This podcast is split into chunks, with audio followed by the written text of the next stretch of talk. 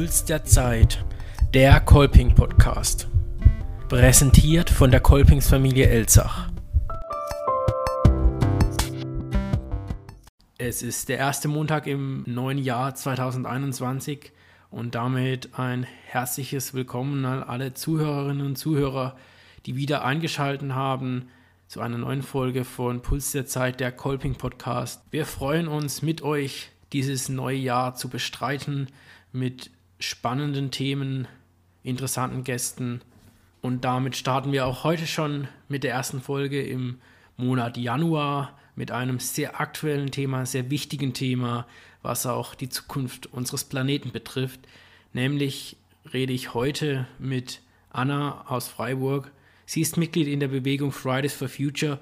Sie wird uns berichten, was wir tun können, um auch den Planet für die kommenden Generationen noch so lebenswert zu hinterlassen, wie wir ihn jetzt vorfinden. Ich habe das Gespräch mit Anna telefonisch geführt und die Verbindung war nicht immer ganz optimal, darum entschuldige ich die kleinen Aussetzer. Ich hoffe, ihr könnt trotzdem die Folge aufmerksam verfolgen. Und jetzt werde ich mal Anna in Freiburg anrufen.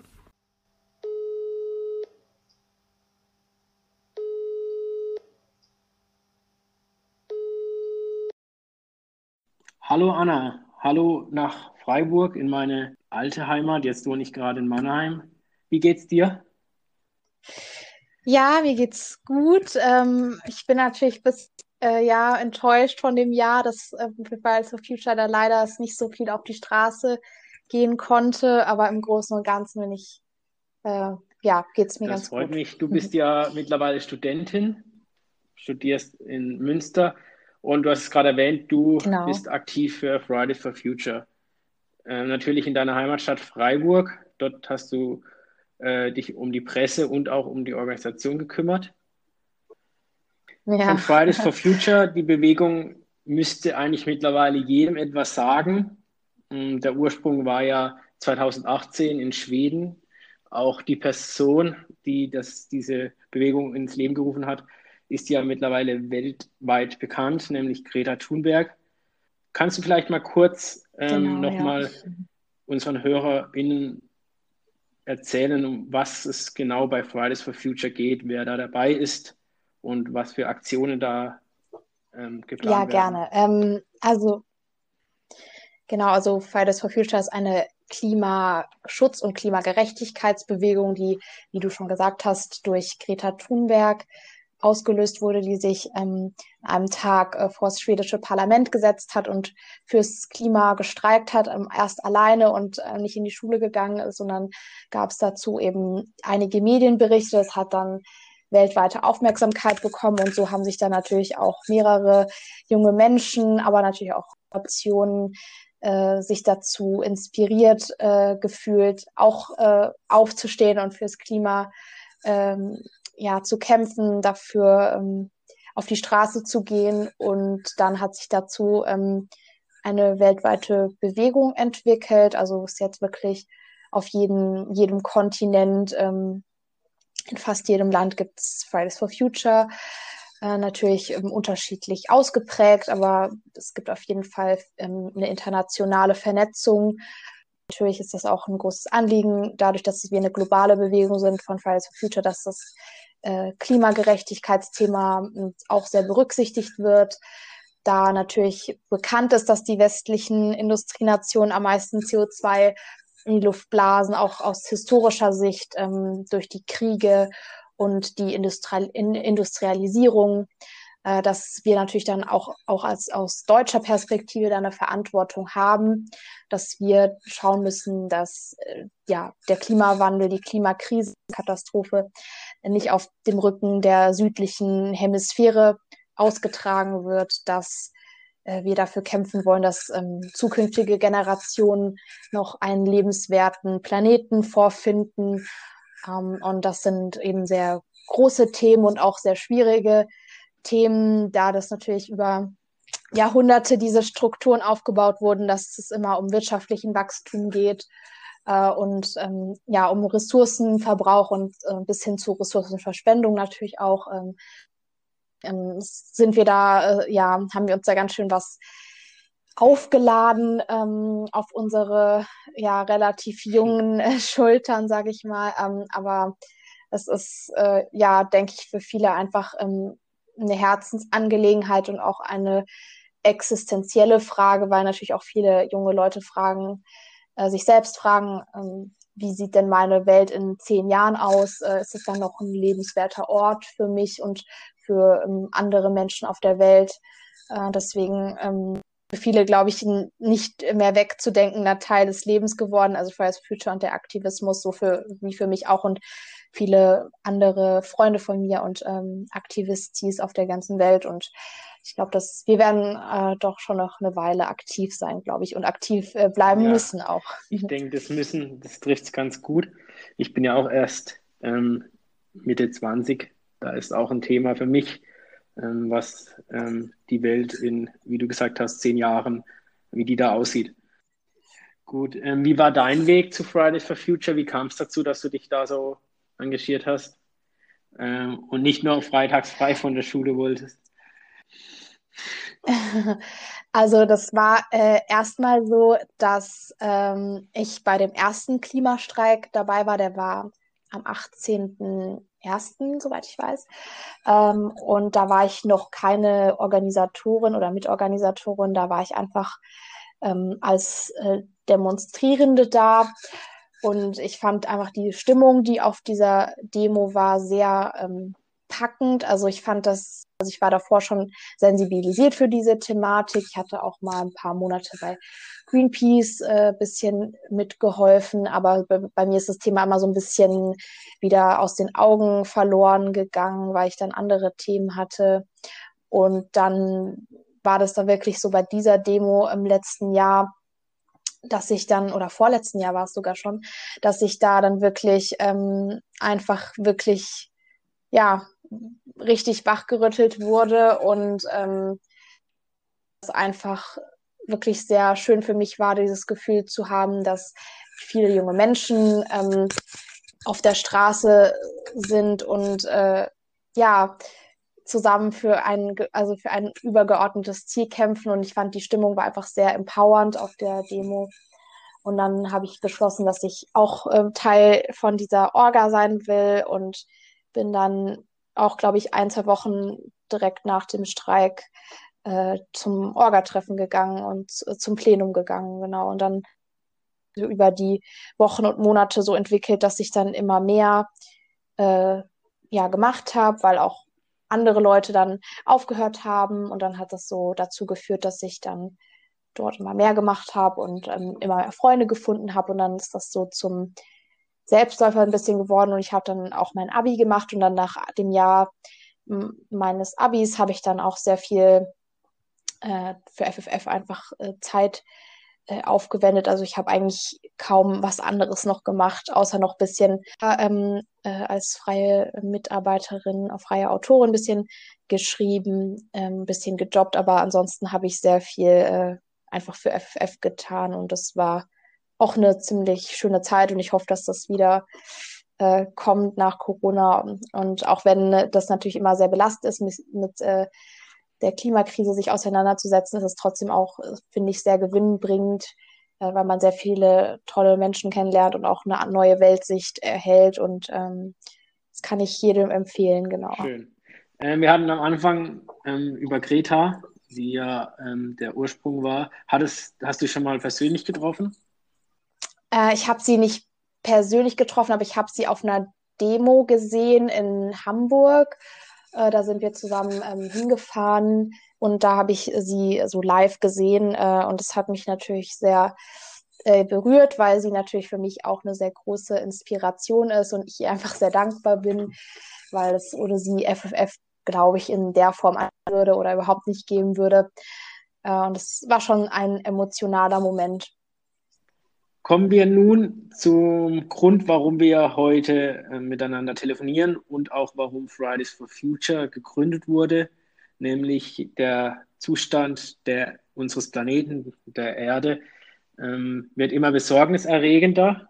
Und es gibt viele Statistiken, viele Zahlen, Daten und Fakten, die ähm, für eine negative Zukunft, will ich jetzt mal so sagen, ähm, sprechen.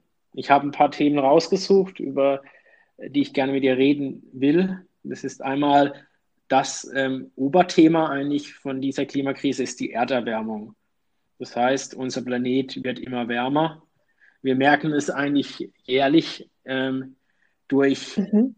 viel zu warme Sommer, kein Schnee mehr jetzt im Winter zum Beispiel. Ähm, genau. Wie, wie positioniert sich Fridays for Future zu diesem Thema? Ja, wir positionieren uns ähm, dahingehend dazu, dass wir sagen, dass wir eben in einer weltweiten Krise stecken, die auch wissenschaftlich belegt wurde von vielen WissenschaftlerInnen, auch darauf hingewiesen wurde, dass das ähm, unsere Zukunft sein wird, dass wir ähm, eben in einer Welt leben werden, in der es, äh, wie du gesagt hast, sehr viel wärmer sein wird, ähm, in der Extremwetterereignisse auftreten werden, in dem, in, in dem Szenario, in dem gewisse Kipppunkte erreicht werden, sodass dann teilweise ähm, noch mehr CO2 ausgestoßen wird, ähm, dadurch, dass diese Kipppunkte erreicht werden. Ähm, natürlich, dass dann auch äh, diese Fluchtbewegungen oder Migrationsbewegungen entstehen werden, dadurch, dass dann viele Teile der Welt unbewohnbar werden, dadurch, dass es zu trocken oder dass teilweise auch äh, der Meeresspiegel so ansteigt, dass teilweise Inseln untergehen werden. Das sind natürlich eben sehr erschreckende Szenarien und wir ähm, sagen einfach und unsere Botschaft ist einfach an die Politik, an die Wirtschaft, hört auf die Wissenschaft, äh, schaut, wo ja unsere Welt gerade nicht an die Wand.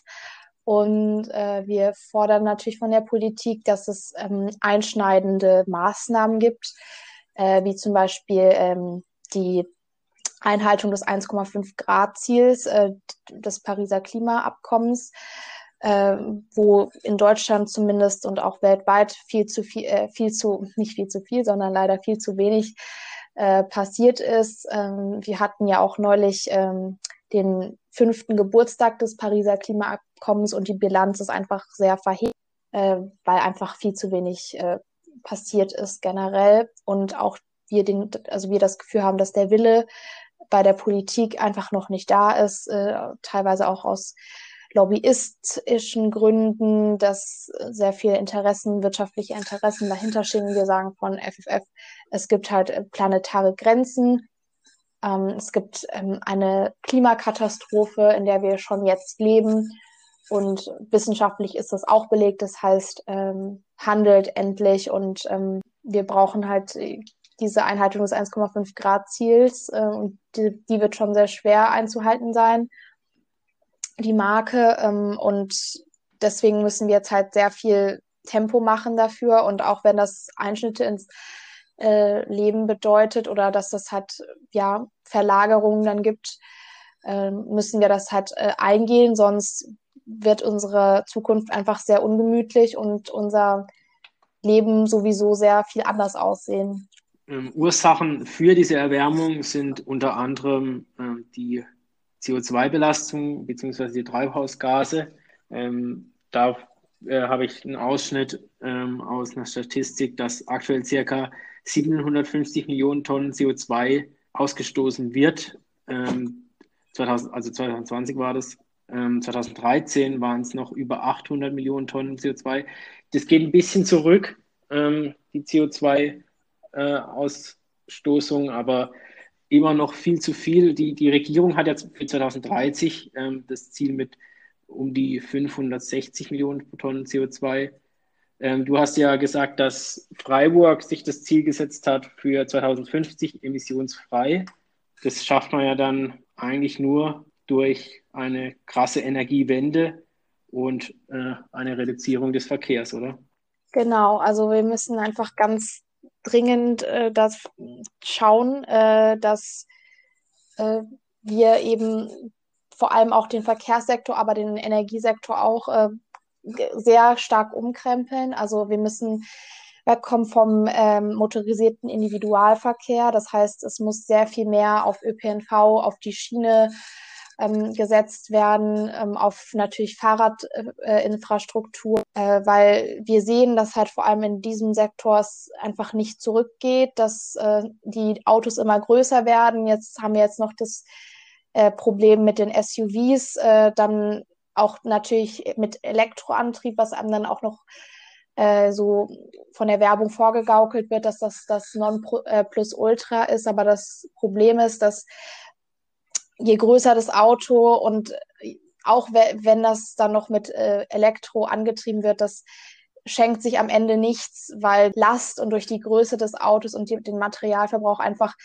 trotzdem sehr hoch ist und dann Elektromobilität auch nicht hilft und abgesehen von der Re äh, Ressourcenverschwendung, äh, die auch da passiert, ähm, ist einfach äh, die Lösung nicht äh, noch mehr Autos, sondern viel weniger Autos, viel mehr ÖPNV, viel mehr äh, Schienenverkehr und ähm, Fahrradverkehr. Und natürlich müssen wir auch ganz schleunigst aus der Kohle aussteigen. Ähm, es gab auch eine Enthüllung von einer Studie, dass äh, die Peter Altmaier auch ähm, zurückgehalten hat, dass Dörfer im, im rheinischen Kohlerevier ähm, eigentlich nicht hätten äh, weichen müssen oder eigentlich nicht weichen müssten äh, für die Kohle. Ähm, das hat er dann ja auch ähm, sozusagen unter den Teppich gekehrt, ähm, weil man muss ja auch bedenken, dass die Kohle ähm, nicht nur sehr klimaschädlich ist, sondern auch ähm, ja ganze Landstriche äh, kaputt macht und Menschen ihr Zuhause wegnimmt. Und äh, das bedeutet, dass die oder das zeigt einfach, dass die Politik ähm, anscheinend äh, sich von Lobbyinteressen leiten lässt und ähm, nicht wirklich daran interessiert ist, dass sich wirklich äh, drastisch etwas ändert. Um, und da ist es eben an uns, dass wir eben fordern, dass die Windenergie und die PV, also Photovoltaikenergie, also Solarenergie, ähm, ganz stark zunimmt, dass es staatliche Förderungen gibt ähm, und staatlich das subventioniert wird, was es einfach gerade viel zu wenig äh, gemacht wird. Und äh, das sehen wir halt bei FFF gerade noch nicht, dass wirklich dieser Wille zum Umdenken da ist. Und deswegen müssen wir eben weiter Druck ausüben auf die Politik. Ein weiteres ähm, Thema, was zur Erderwärmung auch beiträgt und auch zu, diesen, zu diesem Klimawandel, ist die Rodung von Wäldern. Momentan genau. aktuelles Thema in Deutschland ist ja der Dannenröder Forst oder liebevoll mhm. genannt Danny von euch, der für eine Autobahn weichen muss da bekommt man ja oder hat man in den Nachrichten mitbekommen äh, mit äh, Demonstranten, die sich äh, an die Bäume ähm, oder auf die Bäume gesetzt haben, um diesen Forst aufrechtzuerhalten, wo man auch nicht genau äh, weiß, ob es so nötig ist, diesen, diesen Dannröder Forst wirklich ähm, abzuholzen, um diese Autobahn zu bauen. Auch wieder stark Zusammenhänge mit Lobbyismus ähm, vermutlich, wie auch bei der CO2. Mhm. Wie positioniert sich denn ähm, Fridays for Future ähm, zu diesem Thema? Ihr seid ja auch Ja, also wir finden das dort. absolut, äh, genau, also wir finden das absolut verheerend, dass sowas passieren kann in einer Klimakatastrophe, in der Wälder absolut existenziell für die CO2-Reduktion sind, weil man ja weiß, dass Wälder sehr viel CO2 aufnehmen und speichern. Ähm, erstmal finden wir das natürlich ähm, in Zeiten von Wasserknappheit ähm, und Trockenheit ganz verheerend, auch im Dannröder Forst ähm, auch ein Wasserschutzgebiet war, was ähm, über ähm, 10.000, also was Zehntausende Menschen mit Wasser versorgt hat. Äh, das finden wir einfach ähm, ja unverantwortlich. Äh, außerdem natürlich ist es wieder eine Investition in die Straße, in äh, motorisierten Individualverkehr, in Lkw-Verkehr. Ähm, wir sehen einfach, dass niemand diese Autobahn wirklich gebraucht hätte. Äh, dass mit Schienenverkehr, mit, also mit Zügen dort in der Region, wo es auch Ansätze gab, dass das diese äh, Möglichkeiten äh, hätten ausgebaut werden können, die hätte man viel besser ausschöpfen können, wenn der Wille denn da gewesen wäre.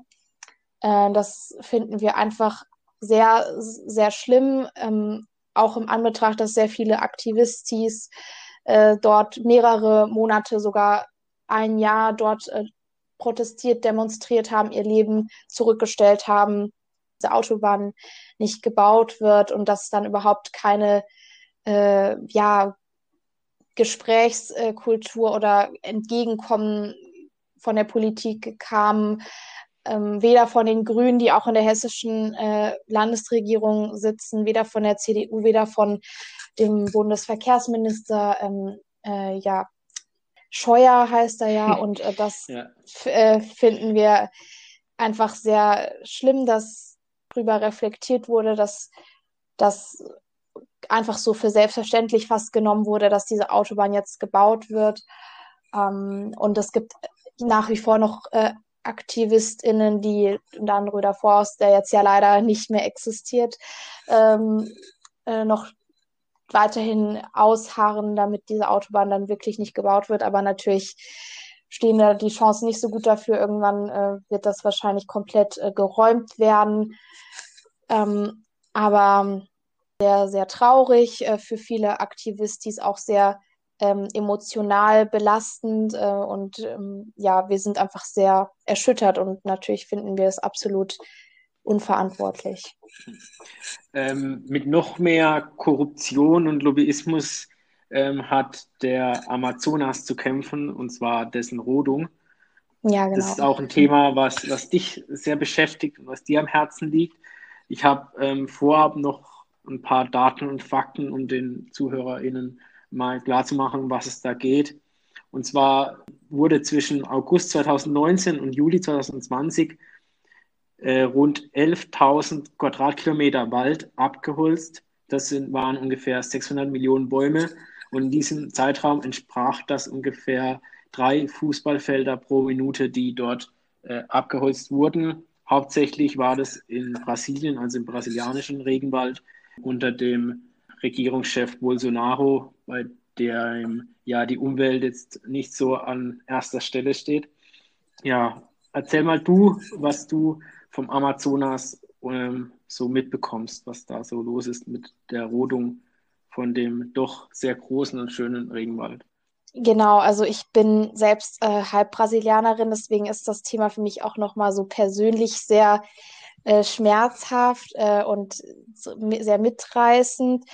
Ähm, ich kriege sehr viel ähm, darüber mit, weil ich auch ähm, international noch mit einfach äh, ja ähm, in Kontakt dazu bin, auch mit brasilianischen Aktivistis und das ist einfach eine sehr ja deprimierende Situation, auch weil ähm, ja, wie du gesagt hast, die Regierung äh, bei weitem die Umwelt äh, nicht an erster Stelle sieht und sogar damit Geschäfte macht. Es gab noch neulich ähm, eine Auktion, äh, in der an große äh, Konzerne, auch unter anderem Gas und ähm, Öl, äh, ungefähr 20.000 Quadratkilometer an Land eben verkauft wurden.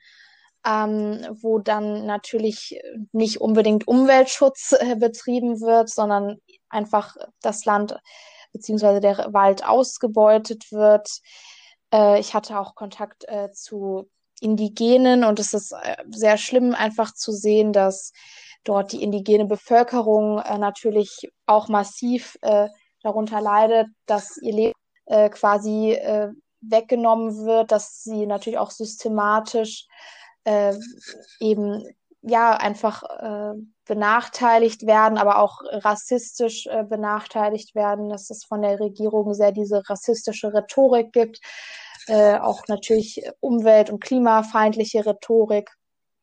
Und das öffnet natürlich sehr viel Raum für illegale Brandrodungen, für ja, ja, Minegeschäfte und Agrargeschäfte ähm, auch wurde zum Beispiel von der Indianerschutzbehörde, ähm, die FUNAI heißt die, ein Evangelikaler äh, als Vorsitzender äh, vom, von äh, Bolsonaro da reingesetzt, äh, der natürlich nicht im Sinn hat, indigene Völker zu schützen, sondern die dann im besten Fall noch zu missionieren, äh, was ich einfach sehr schrecklich und unvorstellbar finde, auch im dem Zusammenhang, dass wir eben gigantischen Klimakrise stehen und es immer noch ja sehr mächtige Präsidenten gibt, die der Meinung sind, die Umwelt und das Klima noch mehr zu zerstören.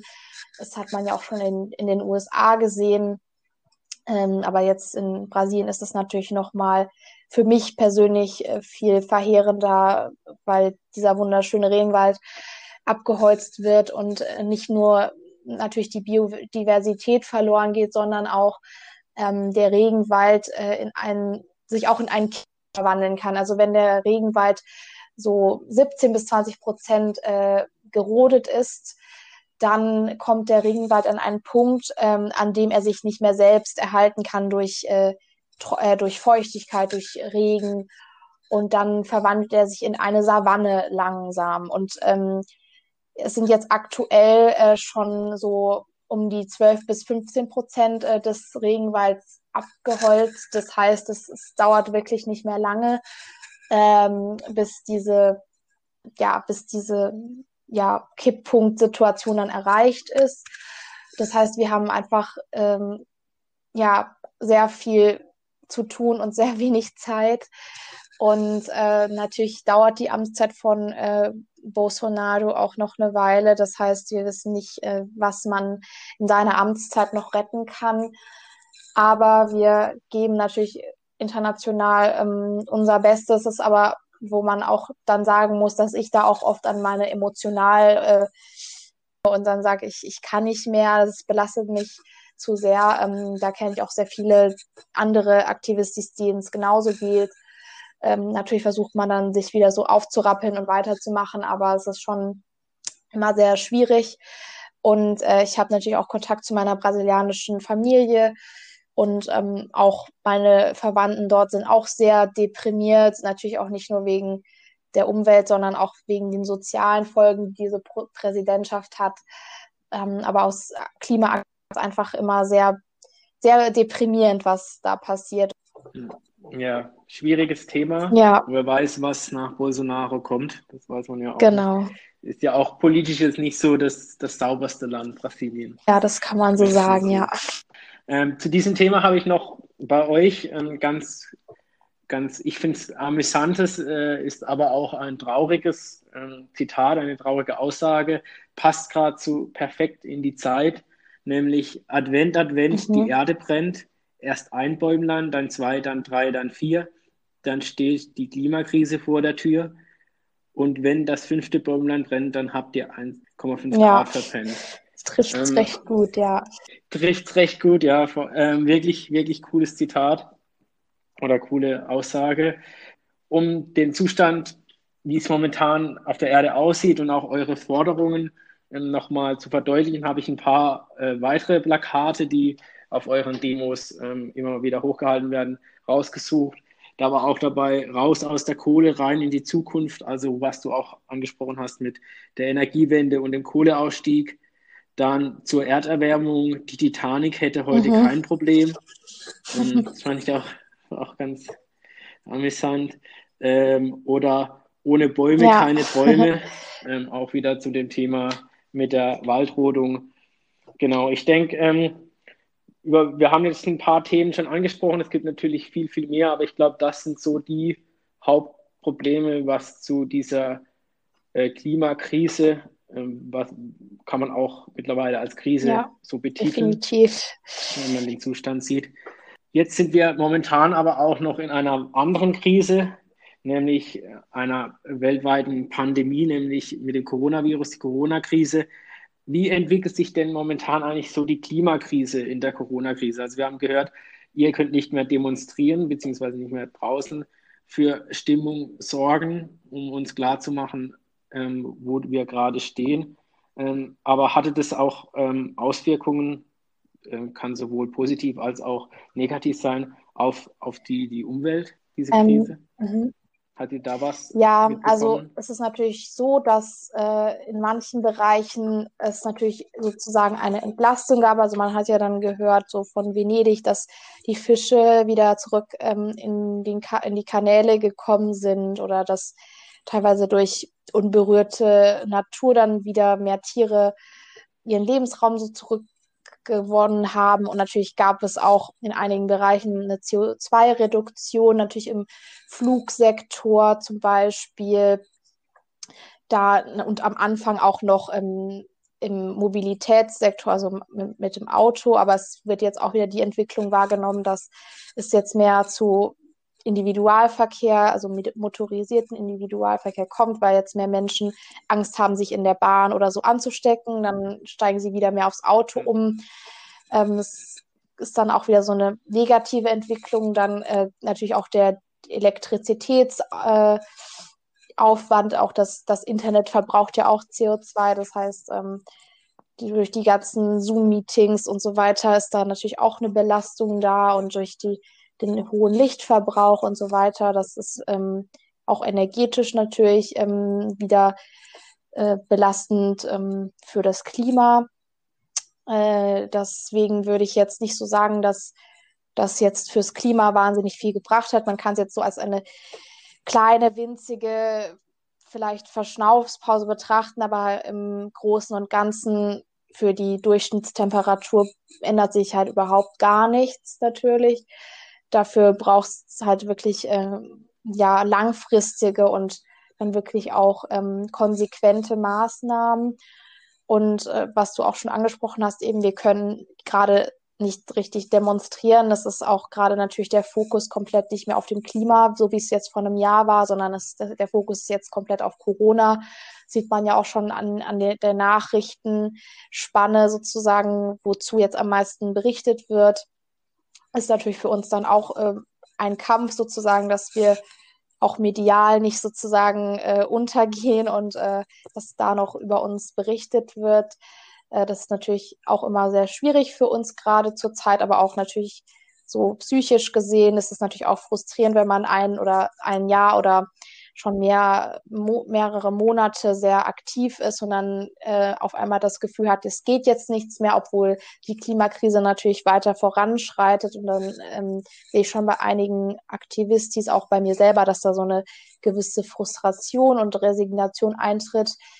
Und deswegen hoffe ich natürlich, dass das ähm, sich dann wieder bessert, wenn die Fallzahlen zurückgehen und wir vielleicht jetzt schon Impfungen hatten, äh, dass dann wieder das äh, äh große Thema an den Nachrichten äh, die Klimakrise sein äh, wird. Da, da, gehört das Thema hin äh, und in die Köpfe der PolitikerInnen und der Menschen insgesamt, äh, die jetzt ja gerade schon so ein bisschen von Corona, sage ich mal, ähm, auch natürlich gerechtfertigterweise, aber ja auch ein bisschen abgelenkt sind natürlich. Um äh, die Vorteile, die du jetzt gerade genannt hast, was man aus der Corona-Krise ziehen kann für das Klima, die ja jetzt doch, was du auch richtig erkannt hast, ähm, doch recht kurzfristig sein werden.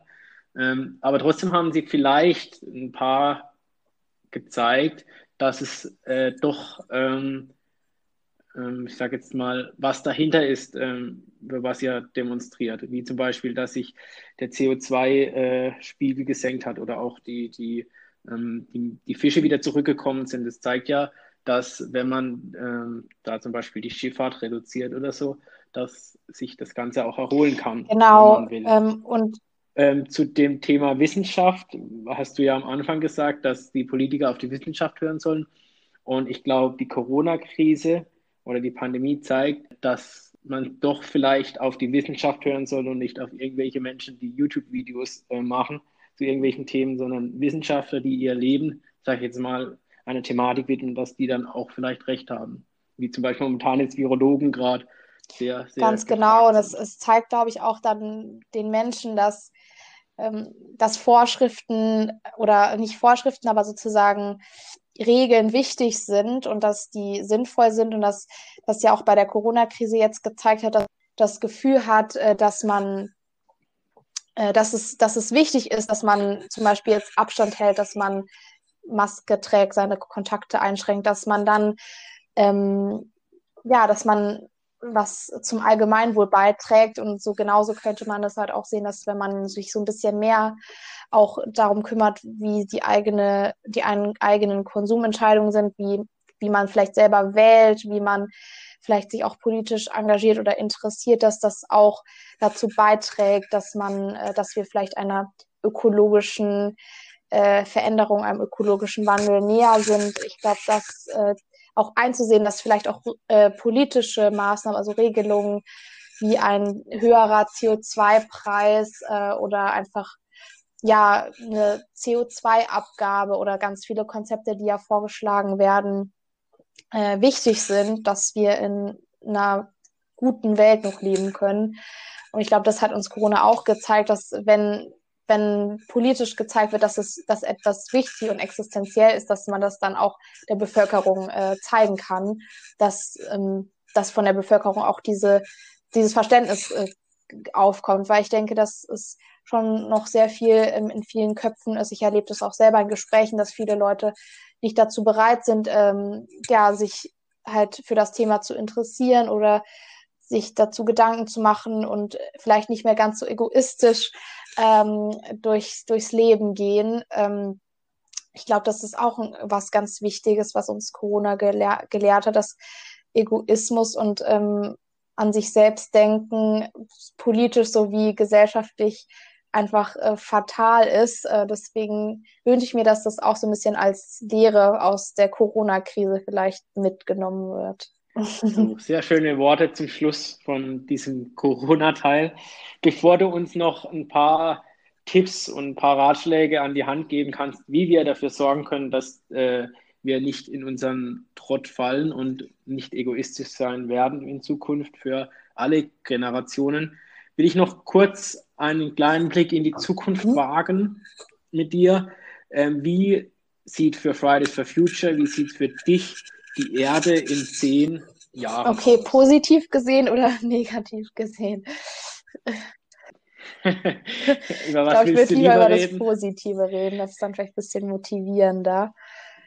Ähm, also ich genau. hoffe, dass wir das Ruder nochmal umgerissen äh, haben und ähm, natürlich trotzdem in einer erwärmteren Welt leben werden, zwangsläufig, aber dass wir ähm, unter das ähm, 1, äh, also unter das 2-Grad-Ziel äh, gekommen sind, weil 1,5 zu schaffen wird jetzt auch schon sehr happig werden, zumindest geschafft haben, dass auch einfach gesellschaftlich sich viel getan hat, dass äh, viele Menschen begriffen haben, dass der Klimakri äh, der Kli die Klimakrise real ist, dass das eine wahre und wahrscheinliche Bedrohung ist, ja, eine Verkehrswende gab, eine Energiewende, dass aus der Kohle äh, dass ja die schon längst aus der Kohle sie aus der Kohle ausgestiegen wurde, äh, dass ganz viele coole Fahrradwege gebaut wurden, dass ähm, ja viel mehr in ÖPNV Schiene investiert wurde,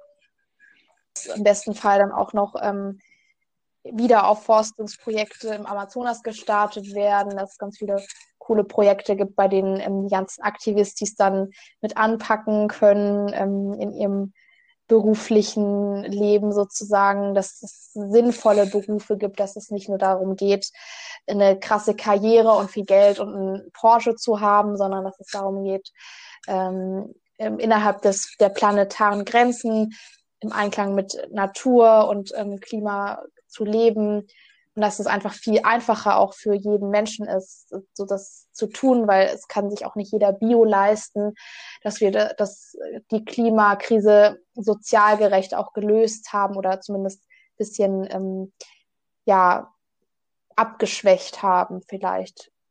Ja, mit diesem äh, positiven Zukunftsbild, das du uns jetzt gerade gezeichnet hast, äh, brauchen wir natürlich jetzt noch ein paar ähm, Dinge, ein paar Regeln, ein paar Vorschläge, wie wir dieses Bild dann auch in Zukunft bekommen. Ich, also mit wir meine ich jetzt ähm, der Otto-Normalverbraucher, der, der kleine Mann. ähm, wie können wir unseren Beitrag dazu, äh, oder wie können wir unseren Beitrag dazu leisten, ähm, um dieses Ziel zu schaffen, das du uns gerade hier beschrieben Also was hast? ich immer wichtiger finde, ist, dass man darüber redet, dass man mit auch verschiedenen Menschen darüber redet, dass man sowohl als, ähm, sage ich jetzt mal, nicht so interessierter Mensch für Klimathemen ähm, mit Aktivistis redet, aber dass Aktivistis auch mit äh, Menschen reden, die sich dafür nicht so interessieren, dass einfach dieser Austausch besteht, weil ich sonst ähm, die Sorge habe, dass Menschen sich dann so voneinander irgendwie abkapseln und sagen so, äh, die blöden Aktivistis oder äh, der blöde CDU-Wähler, der äh, den es nicht interessiert, sondern dass da einfach ähm, ein großer Diskurs einfach noch weiterhin möglich ist, dass da sich nicht so Fronten bilden. Ich glaube, das ist ganz wichtig. Das sieht man jetzt auch, denke ich, in der Corona-Krise, dass es Menschen gibt, die dann komplett abdrehen und alles leugnen. Ähm, das hoffe ich, dass, das, dass wir das nicht so haben werden in Zukunft, was das Klima angeht. Und natürlich äh, ist ganz wichtig, richtig zu wählen. Ähm, ich, also ich kann da, ich will da nicht normativ sein, aber ich denke, wir wissen ganz genau, welche Parteien äh, weniger fürs Klima tun und welche mehr äh, fürs Klima tun. Ähm, was ich auch wichtig finde, ist, dass man sich natürlich politisch weiterbildet und auch vielleicht auch sogar engagiert. Äh, ich glaube, das ist ganz wichtig in irgendwelchen Organisationen, vielleicht auch Parteien, wie man, wie man möchte, sowas, wo man sich wohlfühlt. Ähm, das ist natürlich auch eben eine, eine politische Lösung und wir können dadurch, dass wir vielleicht unseren Fleischkonsum einschränken, natürlich sehr viel auch tun, aber wir müssen auch sozusagen dafür sorgen, dass unser, unsere Stimme sozusagen gehört wird. Und ich glaube, da reicht es dann nicht, nur auf Alltagskonsum äh, zu schauen. Aber natürlich ist das auch ein Teil, äh, der auch wichtig ist äh, für, die, für die Sensibilisierung, für das eigene Bewusstsein, dass man eben sich überlegt, wo kaufe ich ein, äh, kaufe ich vielleicht jetzt die ganze Zeit nur bei äh, keine Ahnung, Aldi ein und dann immer nur das Billigste? Oder schaue ich darauf vor allem bei Fleisch, ähm, wenn ich überhaupt Fleisch kaufe, dass das ähm, nicht unbedingt von Jahr irgendwie aus dem untersten Preis äh, Fach kommt. Am besten sollte man natürlich überhaupt kein Fleisch konsumieren, weil man dadurch natürlich auch die Massentierhaltung äh, irgendwie fördert und auch die schlechten Arbeitsbedingungen äh, in der Fleischbranche sowie auch natürlich die, ähm, die Regenwaldabholzung, weil durch den ganzen Sojaanbau, durch das Futter, das da generiert werden muss, ähm, natürlich auch das im Zusammenhang mit sehr großen Abholzungen steht. Also dann bei der Ernährung auf jeden Fall darauf achten, dass man seinen Fleischkonsum einschränkt oder gar ganz äh, aufhört. Dann auch ähm, natürlich bei vegetarisch, vegan, ähm, dass man auch darauf achtet, ähm, einfach vielleicht weniger tierische Produkte zu konsumieren, weil zum Beispiel auch Butter einen sehr großen CO2-Abdruck, äh, Fußabdruck hat ähm, oder auch Käse auch teilweise, dass man da versucht, bisschen darauf zu achten. Man muss sich ja nichts komplett verbieten, ähm, aber sich da so langsam rantasten, ist für mich auch immer noch ein Prozess. Ähm, da einfach sich Zeit zu lassen, glaube ich, ist wichtig, aber einfach bewusster zu konsumieren, auch äh, Gemüse bewusster zu konsumieren, zu schauen, woher kommt das eigentlich? Muss ich jetzt mir die Tomate aus Spanien kaufen oder greife ich vielleicht doch lieber zu der äh, Zucchini ähm, aus Deutschland oder der Gurke, auch wenn ich jetzt dann vielleicht mal dafür kurze Zeit verzichten muss, weil es gerade nicht regional ist. Ähm, dann auch einfach schauen, generell weniger zu konsumieren, also weniger zu shoppen, weniger äh, neue Kleidung zu kaufen. Man kann ja immer noch auf Secondhand äh, zurückgreifen, aber dass man nicht ähm, maßlos Kleider konsumiert, weil das natürlich auch sehr CO2-intensiv ist und auch schlechte Arbeitsbedingungen äh, ja, birgt. Ähm, dann auch natürlich mit dem, mit dem, mit der Mobilität, dass man schaut, dass man eher auf Fahrrad oder ÖPNV zurückgreift, dass man sich im besten Fall kein SUV anschafft ähm, und schaut, dass man seine Mobilität da umswitchen kann, vielleicht auch mit Fahrgemeinschaften oder oder oder gibt es ja ganz viele Ideen dazu. Ähm, und ja, ich weiß jetzt nicht, ob ich irgendwie noch einen Bereich vergessen habe. Ähm, aber es ist natürlich eine endlos lange Liste. Äh, was ich natürlich auch abschließend sagen würde, ist, dass äh, es ja von der Politik und von der Wirtschaft sehr oft suggeriert wird, dass die Bevölkerung schuld irgendwie ist an den, am Klimawandel, dass jeder selber gucken muss. Und da sind wir auch bei Fridays for Future uns einig, dass, dass, äh, dass die großen Weichen von der Politik gelegt werden müssen, wie zum Beispiel der Kohleausstieg oder eine Verkehrswende. Die kann natürlich von der Bevölkerung irgendwie ähm, ja, unter, also unter Druck gesetzt werden, sozusagen, dass die schneller in Gang kommt, aber die Politik muss da an den großen Schrauben drehen. Ähm, und es kann nicht sein, dass die Klimafrage sozusagen auf dem Rücken der Bevölkerung ähm, ausgetragen wird, auch teilweise von Menschen, die sich kein Bio leisten können oder die halt aufs Auto angewiesen sind. Deswegen sind wir da ganz klar der Meinung, die Politik äh, muss, muss sozusagen die großen Hebel in Gang setzen. Und wir als FFF möchten da natürlich dazu beitragen, dass das schneller passiert als später. Das ist schön, dass es welche, dass es da draußen Menschen gibt, die da, ich sage jetzt mal, salopp der Politik äh, in den Allerwertesten tritt, um da mal ein bisschen voranzukommen. Und dann versuchen wir als kleine BürgerInnen ähm, unseren Anteil dazu beitragen. Du hast uns jetzt ähm, eine Vielzahl an Informationen und Tipps gegeben, wie wir dazu beitragen können, dass unser Planet in zehn Jahren so aussieht, wie du ihn beschrieben hast.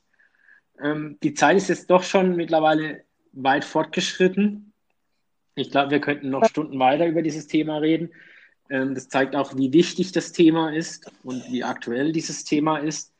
Wer sich für dieses Thema interessiert, kann sich natürlich im Internet überall informieren. Ihr habt ja auch eine sehr gute, sehr übersichtliche Homepage mit allen wichtigen Daten, Fakten ähm, zur aktuellen Lage, zu euren Aktionen, zu eurer Aktivität. Ähm, dann könnt ihr gerne dort mal reinschauen. Ähm, bevor wir unser Telefonat hier beenden, gibt es bei uns immer noch eine kleine Kategorie am Ende, die heißt Wünsch dir was. Und das heißt, du hast jetzt einen Wunsch frei, du hast jetzt schon ein bisschen viel Wünsche geäußert, was du von äh, äh, der Bevölkerung so alles willst. Jetzt beziehen wir uns aber, ich sage jetzt, ich auf unsere Generation, ich, also die Generation, die so ein bisschen Fridays for Future prägt. Was wünschst du von dieser Generation im Umgang äh, mit dem Klima? Ich wünsche mir da, dass viel mehr noch junge Leute äh, den Mut haben, aufzustehen und für das Klima äh, zu kämpfen, weil ich doch schon sehe, dass viele Leute auch in meinem Alter da noch nicht so viel äh, sich darüber Gedanken gemacht haben oder vielleicht sich damit nicht so auseinandersetzen möchten, weil es auch ein unbequemes Thema ist, was ich auch verstehen kann. Aber ich hoffe, dass wir da zusammen als unsere Generation uns gegenseitig empowern können, dass wir da uns gegenseitig nicht im Weg stehen und nicht uns gegenseitig äh, ja im Weg stehen und sagen, wir möchten nicht miteinander reden, weil du sagst äh, mir, ich darf kein Fleisch mehr essen, sondern dass wir wirklich ähm, einen guten Diskurs äh, entwickeln und miteinander an ja, neuen Visionen und Zielen zusammenarbeiten. Gut, dann werden wir in Zukunft mhm. sehen, was sich so ergibt. Ich hoffe, wir müssen nicht äh, zu lange warten, um dieses ähm, positive Ergebnis dann auch zu sehen. Ähm, und ich denke, dann will ich mich bei dir verabschieden. Vielen Dank, dass du dir Zeit genommen hast und bei uns hier im Podcast Gast warst. Es hat mich sehr gefreut. Das Thema ähm, lohnt sich nochmal aufzugreifen, weil da gibt es noch viele andere Punkte, die wir jetzt heute nicht besprechen konnten, äh, was unser Planet denn gerade so alles mitmachen muss. Ähm, aber ich denke, vielleicht gibt es ja nochmal eine Folge über das Thema um den Klimawandel und die Klimakrise. Genau. Ja, Dann erstmal dir vielen Dank, Anna. Danke. Und Grüße nach Freiburg. Und viel Erfolg Dankeschön. weiterhin mit äh, Fridays for Future. Ja, ich, ich auch, hoffe, hoffe ich auch. Mal wieder auf die Straßen. und und wir cool. auch. Bis dann. Bis dann. Tschüss. Ja. Ciao. Und das war auch schon die erste Folge im Jahr 2021 im Januar. Nächsten Monat geht's weiter mit einer neuen Ausgabe von Puls der Zeit. Ich wünsche euch bis dahin alles Gute, bleibt gesund. Wir hören uns. Bis dann.